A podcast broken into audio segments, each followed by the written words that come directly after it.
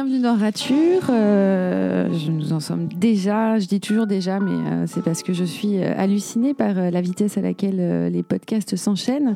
Mais donc, du coup, nous en sommes déjà à notre quatrième émission de l'année 2019. Aujourd'hui, j'ai le plaisir assez immense d'accueillir Aurélien Tarot. Alors, Tarot ne s'écrit pas comme le jeu, mais T-H-A-R-A-U-T. Voilà, Aurélien Tarot. Tu confirmes? Exactement. Pourquoi faire simple?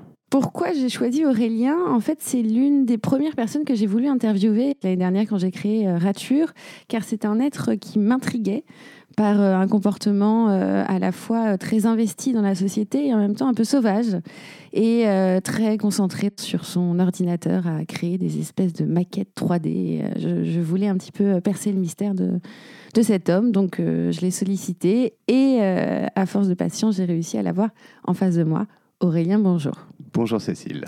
Alors dis-moi, quand je t'ai présenté le concept de rature, quelle a été ta, ta première sensation? Je n'aime pas énormément parler de moi. Cela dit, on ne parle pas de moi, on parle euh, plutôt euh, des ratures que l'on a pu faire, en particulier euh, dans un, sur une vision d'entrepreneur, puisque au Remix, la plupart des gens sont des entrepreneurs. Et donc j'ai trouvé que c'était assez intéressant. On est tous des grands raturés, enfin en tout cas moi comme euh, la plupart des gens que tu as invités. Et donc j'ai trouvé que c'était euh, particulièrement intéressant. Alors les ratures, euh, ça dépend après des gens. Elles peuvent, euh, on peut aussi aller vers des zones plus euh, personnelles. Après, ça dépend de ce que tu veux confier au micro de, de, Exactement, de mais rature. on, on verra où l'interview nous mène. Voilà. Après, je pense aussi qu'il y y a souvent des passerelles. quand même, les passerelles sont assez ténues entre la sphère pro et privée. C'est-à-dire qu'on peut faire une rature importante dans sa vie privée qui conduit à un changement professionnel et vice-versa. Mais on, y reviendra. Euh, quand tu dis que tu es un grand raturé, alors c'est intéressant ce que tu dis, parce que tu t'appropries pour toi-même le concept de rature et non pas dans, dans ta vie. Qu'est-ce que tu entends par, euh, par ça? C'est pas forcément que je suis plus raturé que quelqu'un d'autre, mais je pense que une partie des gens euh, se retrouvent là suite à un parcours professionnel qui n'a pas été forcément linéaire, et le parcours professionnel suit parfois euh, le parcours personnel. Donc à ce titre-là, je me suis, euh, je me suis reconnu un petit peu dans le, dans le titre de ton émission. Voilà, je- Et donc pour toi, la rature, c'est le fait d'être non linéaire dans son parcours. Dans la rature, il y a, il y a- il y a l'idée qu'on ne suit pas quelque chose de préétabli ou de, de- de droit et qu'on s'écarte un peu du, du chemin. Moi, je ne crois pas au côté linéaire de la vie d'une manière générale, qu'elle soit professionnelle ou personnelle. On a tous des grandes idées sur le, sur le futur, ce qu'on va être. euh, et quand on se retourne un petit peu, on voit bien qu'on est, on a été obligé de, rayer des, des- pans entiers de, ce qu'on avait fait. C'est un peu comme si je fais un parallèle avec le business plan. On a un super business plan.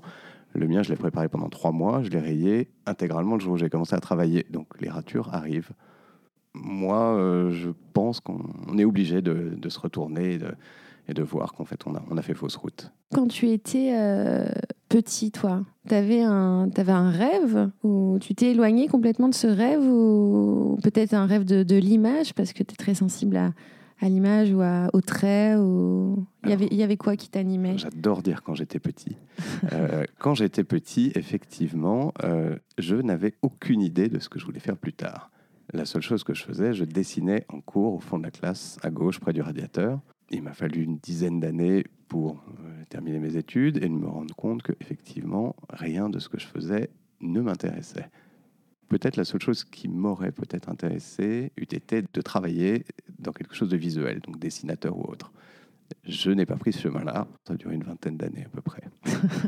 Euh, 16. on va Dis-moi juste, euh, qu'est- qu'est-ce que tu dessinais quand tu étais sur les bancs de l'école Euh, Qu'est-ce qui revenait Quel pattern revenait dans ton trait?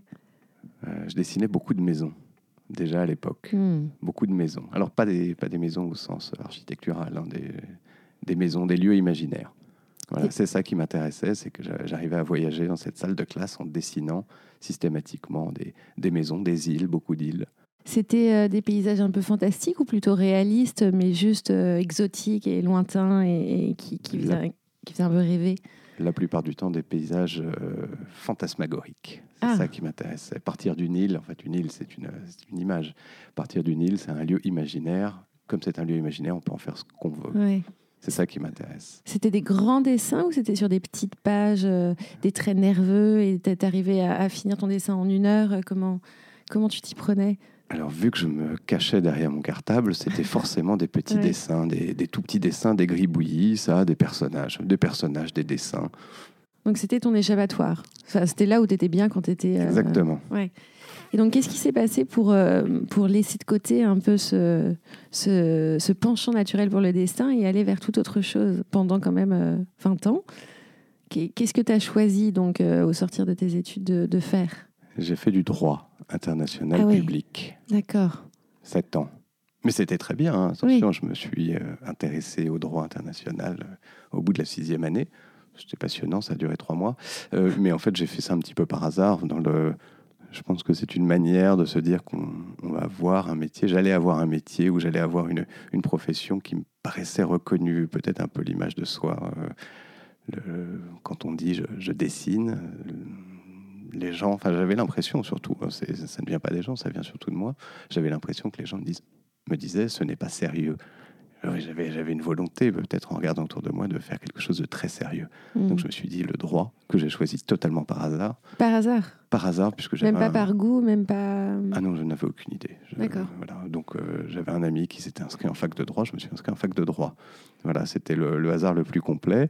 Euh, et puis, ça, je sais pas, ça sonnait bien, c'était bien, droit. euh, donc j'ai fait du droit. Oui, droit, c'est voilà, le, le chemin droit, c'est justement hyper linéaire. Exactement. Oui. Tu as Voilà. eu besoin d'en passer par là pendant, pendant combien de temps, tu dis? Ah, ça, c'était uniquement les études, puisqu'après, Oui. j'ai continué dans un autre domaine quand je me suis rendu compte que le droit n'était pas ma tasse de thé. J'ai travaillé dans ce qu'on appelle, le, le- le terme est horrible, c'est pour ça que je l'adore, c'est une SS2I. Oui. Voilà, donc on dirige des projets. C'est, je pense, l'exact contraire de ce pourquoi j'étais fait.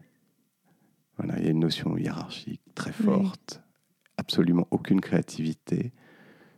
Il faut être bon dans les domaines commerciaux. Le contraire exact de moi. Donc je n'ai pas persévéré longtemps, une douzaine d'années seulement. Voilà. Attends, mais explique-moi juste quelque chose. Euh, quand tu termines tes études, tu te rends compte que le droit, c'est pas fait pour toi. Comment tu passes du droit international à la SS2I C'est une opportunité qui t'a été offerte et il y a eu un, un virage pris à 360 ou... Le jour où j'ai terminé mes études de droit, je n'avais aucune idée de ce que j'allais faire. Donc j'ai envoyé un CV à une banque qui ne m'a pas répondu. J'en ai donc conclu que le droit n'était pas pour moi.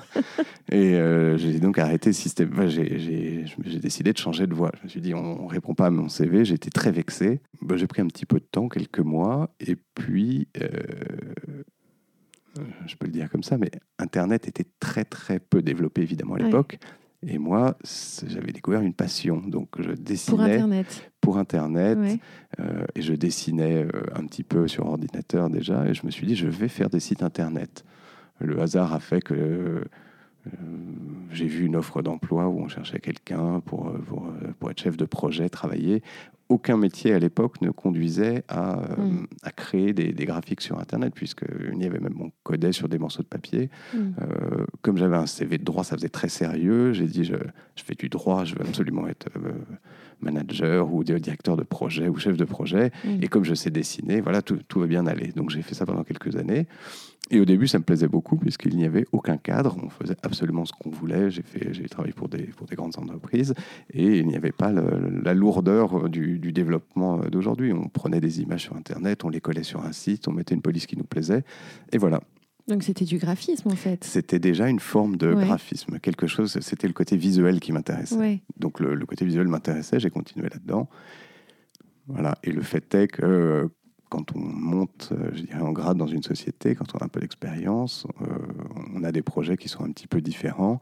Et donc, je- naturellement, au bout de quelques années, enfin au bout de quelques temps, je suis devenu chef de projet. Donc on a une équipe, Mm. on est en charge d'un projet très sérieux pour une banque, pour Mm. euh, une grande Et, là, entreprise. et là, les contraintes arrivent. Et les contraintes les arrivent. arrivent. Voilà. Et, et on Ouais. devient vite. euh, enfin, moi, j'ai eu des projets, euh, ça, ça me paraissait totalement abscon, mais des projets de réorganisation des flux directionnels pour les.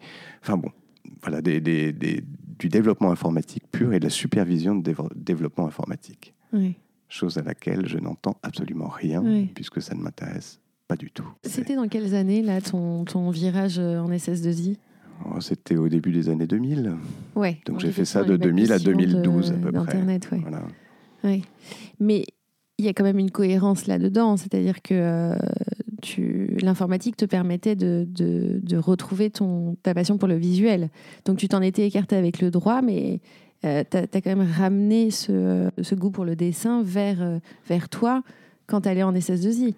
Probablement, mais je ne l'avais pas compris à ce moment-là. Je m'étais dit, voilà, j'ai trouvé un, un, vrai métier, quelque chose que fais-tu dans la vie? Je suis chef de projet. Je trouvais ça extraordinaire. Tu avais besoin d'asseoir à tout prix une légitimité comme ça, un sérieux dans ta posture? Si on te pose la question, que fais-tu? Rien, c'est un peu compliqué. J'avais mm. plein d'idées, mais les, je n'avais pas des mots euh, à mettre sur les idées. Et donc, je me suis dit que finalement, et puis accessoirement, enfin, c'est pas du tout accessoire, ça permet de gagner sa vie. Oui, bien sûr.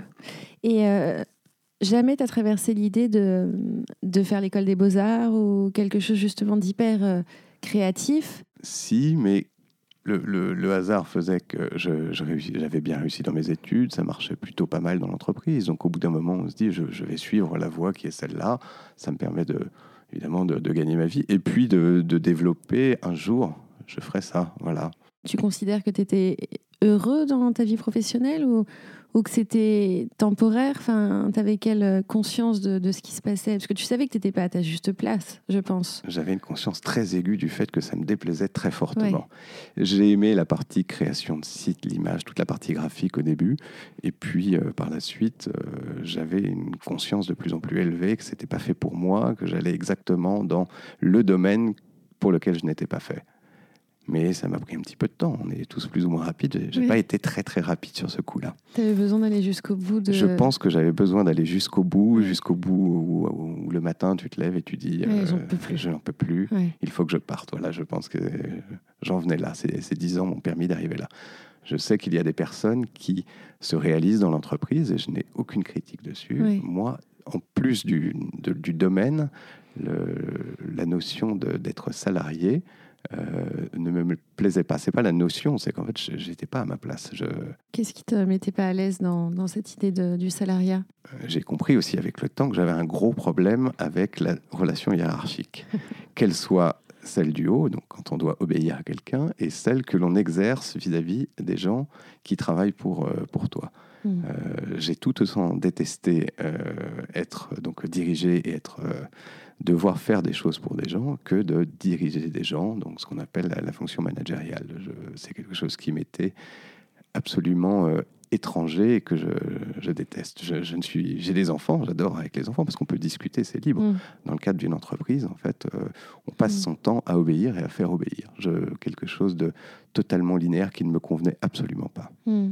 Et peut-être aussi euh, les, euh, les, horaires comme ça imposés, le, arriver toujours plus ou moins à la même heure, repartir à la même heure, cette cette rengaine, cette routine te, te gênait aussi ou ça c'était plus secondaire dans... Ah non, mais tout allait dans le même sens. En fait. Le pour moi, la manière dont j'ai vécu le, salariat, c'est euh, tout est rigide. On doit travailler de telle heure à telle heure, on doit faire cela, mais même si ça n'a aucune réalité, même si j'avais pas beaucoup de créativité. Alors, je suis probablement pas tombé dans une très très une société qui me plaisait bien, mais je pense que d'une manière générale, euh, voilà, ça ne me convenait pas et je n'étais pas très libre dans le dans le salariat. C'est mmh. Et ta créativité, justement, euh, pendant ces dix ans-là, de, où tu t'es forcé à aller dans exactement là où il fallait pas aller, parce que tu en avais besoin. Sans m'en rendre compte. Sans t'en rendre compte, ouais. Euh, qu'est-ce que tu en as fait de cette créativité Tu l'as, tu l'as un peu étouffée ou elle s'exprimait par endroits ou le week-end, je sais pas, ou le soir quand tu avais le temps, ou la nuit?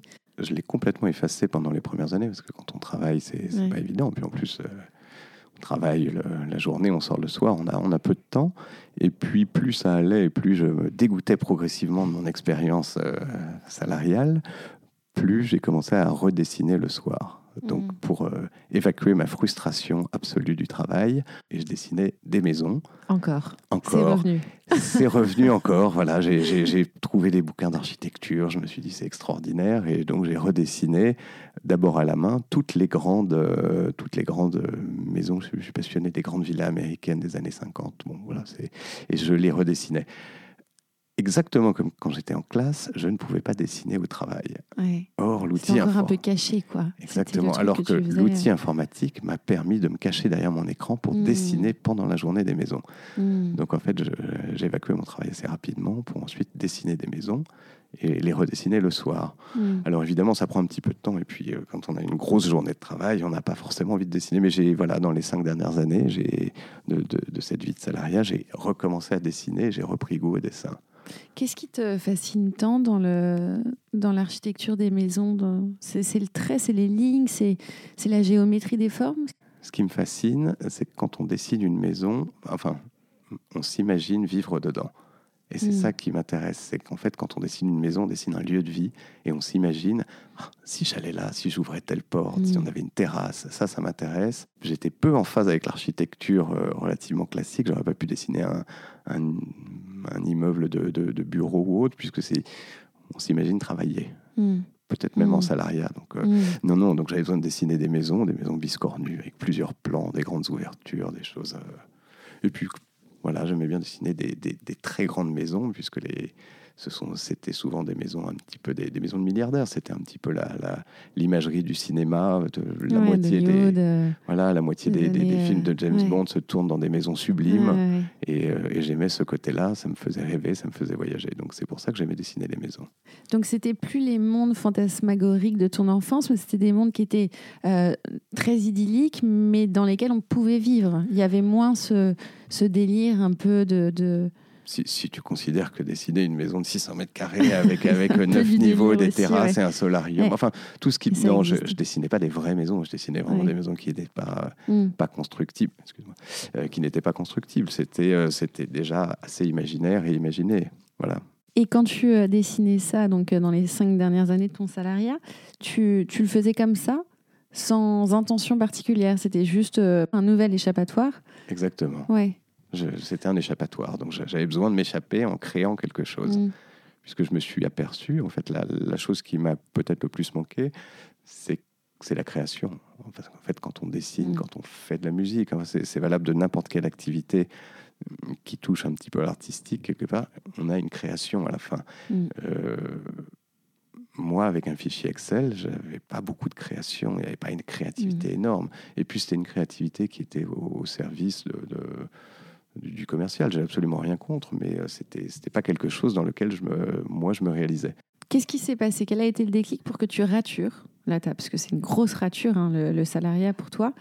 Euh, quel moment a été clé où tu t'es dit stop Le jour où je me suis levé le matin en me disant que c'était plus possible, j'avais Mm. attendu 10 ans, c'est terminé. Du coup, j'ai un petit peu tout rayé d'un trait de plume. J'ai tout raturé en me disant il faut que je, je recommence à faire quelque chose d'autre. Donc j'ai quitté euh, la société dans laquelle je travaillais immédiatement sans Ah oui. aucun projet précis. ah, Ça, ça s'est passé comme ça, du, du jour au lendemain, t'es, euh, Un 11 novembre à, Ah la- oui. à la Défense, sans, sans te... en sortant du métro. Voilà. Je me suis dit que c'était plus possible, donc j'ai j'ai arrêté euh, définitivement. Et qu'est-ce qui s'est passé après alors? Je n'ai rien fait pendant quelques temps. Voilà, J'avais besoin de faire tout ce que je n'avais pas fait pendant, Ouais. euh, pendant ces dix ans avant. Euh, C'est-à-dire Tout, déjeuner avec des copains, le- aller euh, sortir quoi. au ciné, aller, Ouais. aller dans des expos, euh, faire beaucoup de, des musées, faire du sport, toutes ces choses Hmm. Qui progressivement euh, sont un fantasme, mais au bout d'un moment, quand on fait deux musées par semaine seul, puisqu'on est Ouais. seul à pas travailler, Ouais. quand on fait du vélo seul, Mm. bon, voilà, on fait pas grand-chose. Donc euh, au début, c'est un énorme plaisir, et puis au bout d'un an, un an et demi, ça commence à devenir un petit peu long. Et donc je suis arrivé au bout d'un cycle où là, la feuille était toujours absolument blanche. Et puis je me suis posé la question que tout le monde se pose un jour, qu'est-ce que je vais faire de ma vie? Et tu t'es pas dit à ce moment-là, je vais voir euh, quelqu'un, peut-être un, coach, une coach qui va m'aider à m'orienter? Il n'y a pas eu cette, euh, cette idée-là de, de te faire aider, en fait, pour trouver ta voie, parce que ça n'avait pas l'air d'être euh, si évident, alors même que tu avais une passion. Non, j'avais pas cette volonté parce que je, je voyais le coaching comme une forme de, de, de- où on allait me dire mais essaye de. j'a- J'avais pas envie en fait d'écouter. Voilà, j'avais passé trop de temps à écouter les Mhm. autres et j'avais pas envie d'écouter quelqu'un me dire euh, me dire quoi faire et euh, la plupart de, de- beaucoup d'amis m'ont dit mais euh, essaye de trouver un autre travail parce que la, la plupart des gens réfléchissent uniquement en termes de, de travail salarié. Et donc quand, quand j'ai dit je vais, je vais- monter une société, je ne sais pas exactement pourquoi, mais ça va tourner autour du dessin, de la 3D, on m'a dit mais t'es fou. Ton entourage t'a dit ça? Mon entourage, pas tout le monde évidemment, Oui. j'ai- eu de la chance d'avoir euh, mon entourage le plus proche. Oui. Euh, m'a encouragé. Mais, mais beaucoup de gens ne comprennent pas cette démarche. Tu avais quel âge quand tu as décidé de te mettre à ton compte? Ça devait être aux alentours de 40 ans la forme du travail que je voulais effectuer, c'est-à-dire travailler seul, que ce soit dans le cadre d'une société ou que j'aurais monté, euh, me permettait pour moi d'accéder à une certaine forme de liberté. Voilà, Je mmh. ne voulais plus dépendre de quelqu'un. C'est pas tellement de vouloir travailler seul, c'est que je ne voulais pas avoir à recevoir d'ordre ni à mmh. donner des ordres à quelqu'un. Euh, voilà, c'est. Mmh. J'étais sorti de l'adolescence à l'aube de mes 40 ans. Voilà. Libéré de, de ces pressions-là sociales. Euh, ouais. Et donc, comment tu as construit ta, ta boîte, ça s'appelle Flat Solutions, c'est ça? Exactement. C'est celle-là? C'est encore celle-là? C'est encore celle-là. Euh, le nom était un peu compliqué. Tout ce qui tournait autour de la 3D était déjà pris. C'était c'était très compliqué. J'avais qu'une idée assez vague de ce que je voulais faire, puisque je me suis rendu compte que finalement, dessiner sur un, sur un ordinateur. J'avais passé les dernières années euh, la nuit à le faire, donc je pouvais, et je me suis dit, ça, ça se tente, donc je vais essayer. Donc j'ai pris le premier nom qui était à peu près libre, j'ai monté ma solution, ma, ma société, donc qui s'appelle Flat Solution pour faire de la 3D. J'ai tout. Mais c'est marrant parce que flat, euh, enfin voilà, c'est contraire de la 3D. Je, donc parce que je pensais, je pensais à appartement à l'époque. Ah, d'accord, pardon, parce que moi je vois ça comme, euh, comme, un truc de 3D plat. Euh. Mais je pense que c'est pas par hasard, mais effectivement, c'est voilà, le mot flat euh, fait penser à plat, mais c'était plutôt pour dessiner des appartements. Donc tu avais quand même déjà cette idée hein, de, de proposer en fait de dessiner des appartements en 3D pour des particuliers, j'imagine, ou, pour qu'ils se projettent. Oui. c'est ça hein, ton idée, c'était. Oui, c'était mon idée qui a duré le temps de l'échec, c'est-à-dire quatre mois à peu près, puisque je me suis rendu compte que finalement, travailler avec des particuliers pour des particuliers est assez compliqué. C'est pas un domaine qui était très facile. Les architectes eux-mêmes, les architectes, les décorateurs d'intérieur, c'est un, métier qui est assez tendu. Il faut avoir un petit peu d'expérience et puis, euh, et puis qui paye pas forcément très bien. Mais surtout, euh, je suis retombé sur une constatation, c'est que pour un particulier en tout cas, euh, le travail graphique n'est pas un vrai travail. C'est-à-dire Une personne préférera toujours euh, mettre 200 euros pour un chauffe-eau plutôt que pour un dessin. C'est-à-dire que la personne a du mal à payer pour une construction intellectuelle. Alors, les personnes que j'ai rencontrées, j'en ai rencontré mmh. quelques dizaines, voilà, au bout d'un moment, euh, pourquoi, pourquoi devrais-je payer pour, euh, pour me montrer un plan? Mmh. Alors, Mais c'est le problème qu'ont eu beaucoup de décorateurs et d'architectes d'intérieur. On montre les plans, on montre le mmh. dessin, la personne les regarde, vous dit c'est super, finalement s'approprie votre idée, puis vous rappelle en vous disant que non, les travaux ne se feront pas cette année, et puis euh, mm. du coup on arrête la collaboration sans être payé. J'étais jeune et, naïf dans ce travail-là, donc euh, je sais qu'aujourd'hui on ne montre pas sa création avant de d'être sûr d'avoir une chance d'être payé. Et je me suis rendu compte assez vite que je, n'en vivrais pas et qu'en plus ça ne me rendrait pas forcément très heureux. Mm. Mais la 3D, ça, ça peut donner du sens quand même à ce dessin pour euh, les gens qui l'achètent parce que ils se disent bon ok on peut se projeter dedans et ça nous permet de de, euh, de voir si ça va nous plaire ce qu'on va acheter et construire. Donc c'est plus de la 2D où on présente des plans. Tu augmentes euh, la réalité du dessin quand même. Bien sûr mais je pense que dans le cadre des, des, des particuliers que j'ai rencontrés c'était une voilà une fois qu'on a vu le plan une fois qu'on a vu la maquette 3D, on a vu, on, ça y est, on peut s'approprier l'idée relativement facilement. Mm. Euh, un chauffe-eau, on peut pas s'approprier en le regardant. Donc, on préfère acheter son chauffe-eau. Et puis, c'est pas grave, on a pris quelques idées à droite, pris quelques idées à gauche, et ça suffit finalement. Tu as raturé euh, ça, enfin, en tout cas, la proposition pour les particuliers. La proposition pour les particuliers. Après, je me suis dit, dans le cadre euh, du travail pour des, pour des entreprises, les entreprises qui notamment travaillent dans l'événementiel, ont des clients, ça m'est venu un petit peu. Euh, c'était une, démarche un peu plus longue, mais je me suis dit que les, les, entreprises avaient besoin de. avaient des clients, elles avaient quelque chose à leur proposer. Soit on le dessinait, mais alors là, il faut faire beaucoup de ratures. À chaque fois qu'on change un endroit de place, à chaque mmh. fois qu'on a une nouvelle idée, il faut tout, euh, tout effacer. La 3D permet de, repartir d'une base. On, dessine un endroit et puis on, ça nous permet de le, de le, de le rendre conforme au, au, souhait du, au souhait du client. Ça, ça me mmh. plaisait beaucoup.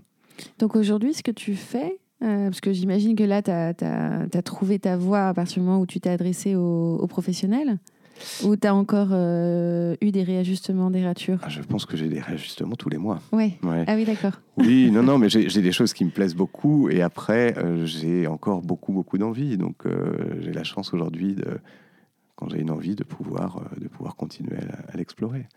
Donc j'aime effectivement tout ce qui est assez graphique et assez euh, que ce soit sur, euh, sur ordinateur ou, ou, en dessin. Et du coup, j'explore de nouvelles voies. Ça peut être euh, pourquoi, quand on fait de la 3D, pourquoi ne pas faire de l'illustration Pourquoi pas faire. Euh, mm. je, me, je, je, ne me limite pas aujourd'hui uniquement au cadre de modélisation et de, de rendu 3D tout ce qui tourne avec la 3D peut m'intéresser. On peut aussi bien faire des meubles, des illustrations. Pour juste prendre un, cas précis de, de, ce que tu fais, un client fait appel à tes services et qu'est-ce qu'il va te demander modéliser, par exemple, une, une, salle de théâtre, euh, parce qu'on a un événement, on veut, on veut savoir euh, combien de personnes on peut mettre sur scène, euh, voir si le décor qu'on va concevoir est bon. Alors ça permet aussi, évidemment, après ça devient assez technique, on est capable de concevoir le décor et de mettre un prix dessus, puisqu'on sait combien ça mmh. va nous coûter, telle mmh. option coûte autant, tel autre est moins cher, mais visuellement c'est moins important. Il y a une notion de, à la fois graphique et puis une, notion qui est assez importante, puisque ça permet tout de suite de, savoir où on va. Enfin, le, client sait où il va. Et on a beaucoup d'options qui s'offrent à nous. Est-ce que quand tu, quand tu dessines, enfin, je ne sais pas si tu parles de dessiner quand tu fais ça sur ordinateur, est-ce que tu t'emploies le terme dessiner? ah, J'emploie le terme dessiner, oui, bien sûr. Quand tu dessines, Ou modélisation, parce que les gens comprennent mieux, mais c'est exactement la même chose. C'est sur tablette, hein? Non, je travaille pas sur tablette. Non? Non, pour une question euh, pratique. D'accord. J'aime le crayon, le stylo pour dessiner sur un papier. Je ne vais peut-être pas essayer les bonnes tablettes, mais euh, la modélisation, c'est quelque chose d'extraordinairement précis, puisqu'on est au, pixel près. Et euh, j'ai trouvé que la souris était, était un bon outil pour ça. D'accord. Et donc ma question, c'était euh, quand tu proposes des dessins comme ça modélisés, euh, il y a une partie très technique. Euh, enfin voilà, tu dois réaliser des mesures, j'imagine, des, proportions, etc. toi, j'ai l'impression que tu rajoutes à ça un aspect esthétique. Enfin, tu, tu cherches à proposer, peut-être que mon mot est fort, mais des, des œuvres, ou en tout cas des dessins très aboutis à tes clients, quelque chose de plaisant, d'esthétiquement beau. C'est ce que je préfère, évidemment. J'ai toujours une tendance à tendre vers le, vers la côté, vers le côté artistique. Alors parfois, euh, en raison du temps, on s'arrête à des dessins qui sont très techniques. Mais mon penchant naturel, c'est d'aller vers des choses que je, que je trouve jolies, puisque chacun a, des goûts très différents. J'aime aller vers ce côté-là, oui, vers le, côté euh, artistique de la chose et pas uniquement le côté technique. Et si on peut mêler les deux dans un projet, c'est parfait. Et quand tu apportes euh, ton côté artistique, tu as l'impression que le client, il reçoit ça comment? Par rapport à une proposition qui serait technique et, euh, joliment exécutée. Et quand tu ajoutes cette petite touche artistique, Je pense que même aujourd'hui, que ce soit dans, des, cabinets d'architecture ou autre, euh, la notion artistique est, évidente. On, doit vendre ce qui est beau, se vend bien, est agréable. Donc euh, les clients le reçoivent, mais je, je, pense que la plupart des gens qui font mon métier tendent aussi vers ça. J'avoue que j'en suis pas sûr, mais non, mais au-delà du beau, là, j'interroge plus euh, ton, toi, ton trait à toi et, ce que tu mets de toi dans, les dessins, parce que euh, tu aimes dessiner des maisons. Donc, c'est pas que beau ce que tu fais, c'est aussi de toi que tu mets dans, ah, bien sûr, je, je, mets, des, choses à moi, mais évidemment. Le, style est, est différent. J'ai un style qui, euh, qui est propre, qui, qui, change, évidemment, qui s'affine, mais oui, je, suppose que de, de, temps en temps, ça doit beaucoup plaire et de temps en temps, beaucoup moins. C'est quoi ton style, du coup Tu pourrais le décrire? Alors, j'ai découvert avec le temps que c'est quelque chose d'assez froid. Quand je, dessine, par exemple, sur un papier, un crayon, je dessine toujours en noir et blanc. J'ai essayé la couleur, c'est très difficile pour moi. Et je pense que ça se ressent aussi quand quelque chose, quand je dessine quelque chose, il faut que ça soit un petit peu froid, c'est-à-dire des couleurs un peu plus bleutées, un peu plus grises. Euh, c'est quelque chose que j'aime bien et je me rends compte que systématiquement j'ai cette euh, coloration et cette, cette, vision dans mes projets. Mais j'ai remarqué aussi que euh, tes projets pro, c'est une chose. Dessiner sur ordinateur avec une souris, c'est très droit, c'est des, des, lignes, c'est contemporain, etc. Mais quand tu dessines, parce que ça t'arrive parfois de dessiner sur carnet, là, tu n'as pas du tout le même trait. Là, ça va être des visages, je crois, dans mes souvenirs. Oui, j'aime beaucoup les visages. J'aime beaucoup les visages, j'aime beaucoup les yeux. J'aime, j'aime les formes et puis euh, je trouve qu'il est parfois beaucoup plus facile de, de dessiner euh, des choses fluides, des courbes sur une feuille de papier que en matière d'architecture, même si, même si certains l'ont fait avec talent. Est-ce que tu penses que la voie artistique serait euh, une prochaine voie pour toi? Oui, je le pense. Je, en tout cas, c'est, c'est une des choses vers lesquelles je tends. J'aimerais tendre vers, vers ce genre de choses. Et quel genre d'art tu proposerais alors si, si tu euh, t'érigeais euh, en tant qu'artiste? J'aimerais beaucoup faire euh, tendre vers l'illustration. j'ai toujours euh, rêvé de faire une pochette de disque, une pochette d'album, l'illustration, une affiche. Mm. Il y a des- voilà, c'est quelque chose que, que j'aime bien, quelque chose qui est après qu'on peut appréhender et après que l'on aime ou pas, c'est pas c'est pas gênant, mais voilà, c'est le, le côté visuel assez fort, c'est ça qui me plaît. J'ai une euh, avant-dernière question, avant de, de terminer cet euh, épisode de Rature. Euh, le remix, tu l'as choisi? Il t'a choisi? Comment, comment ça s'est imposé à toi, cette arrivée dans le coworking? J'avais déjà dans l'idée que, j'avais commencé à travailler seul chez moi, ce qui me paraissait la- le but ultime de ma vie, d'arriver à travailler seul chez moi, mais je me suis rendu compte qu'en fait, c'est difficile. En fait, on se, on se rabougrit un peu comme une, une pomme sur, une, sur un banc public. Au bout d'un moment, on n'a personne à qui parler. J'adore mon chat, mais en fait, c'est, c'est- c'est- il ne répond pas beaucoup, malheureusement. Donc, je, je m'étais déjà rendu compte que j'allais dans un- une voie qui était un peu difficile. Travailler, euh, travailler tout seul, ne jamais parler à quelqu'un, c'est quelque chose d'assez compliqué. Euh, donc voilà, et le, le hasard a fait que j'ai visité un appartement qui était juste à côté du remix, mais j'avais déjà dans, dans l'idée qu'un jour, euh, il fallait que je ne travaille plus seul. Et puis c'était un, un an avant de rentrer au remix, et j'ai vu euh, le remix au 24, et je me suis dit, ça a l'air bien. J'ai été visiter, j'ai parlé avec, euh, avec des gens du remix, j'ai vu les gens, principalement les gens qui avaient l'air heureux. non mais pour moi c'était nouveau de voir des gens heureux au travail le matin. Donc j'ai vu des gens heureux, des gens qui étaient là, qui puis ils avaient l'air de travailler, ça avait l'air d'être assez créatif et ça m'a beaucoup plu et je me suis dit dès que dès que je signe un contrat, Je euh, remix. je. Et j'ai essayé effectivement d'autres lieux qui ne m'ont pas plu parce que c'était des lieux de coworking au sens Oui. euh, on coexiste les uns à côté Oui. des autres, on partage des bureaux. Et moi je voulais pas partager du bureau, je vais payer pour partager des bureaux et être assis à côté de quelqu'un. Ce que, Oui. ce que je cherchais c'était une... euh, voilà, j'avais pas identifié, mais c'était un côté un peu plus communautaire Mm. Tra- Et collaboratif, du et coup? collaboratif. Parce que tu t'es associé à Fabrice, Eye popping. ouais. Eye Popping, ouais. C'est une présentation visuelle d'images qui nous ont plu, parce que Fabrice t'en parlera, mais on faisait un petit peu la même chose chacun de notre côté, c'est-à-dire qu'on collectionne des images et des visuels tout le temps. Moi, je les envoie à mes amis, lui, il les envoyait à ses amis.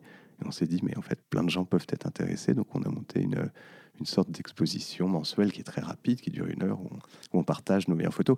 Mais pas que nous, hein, tout le monde Mm. partage, euh, envoie. Donc, il y avait quelque chose qui me plaisait. On travaille beaucoup en collaboration aussi euh, avec d'autres gens, et cette partie-là me plaisait beaucoup. Une collaboration transversale, du coup, sans la pression de, de l'ordre. euh, Exactement. De, On ouais. travaille avec quelqu'un, on ne travaille Ouais. pas ni pour quelqu'un, ni euh, et on ne dirige pas quelqu'un. Il y a quelque chose qui me plaît. Après, ce sont des projets, c'est la vie.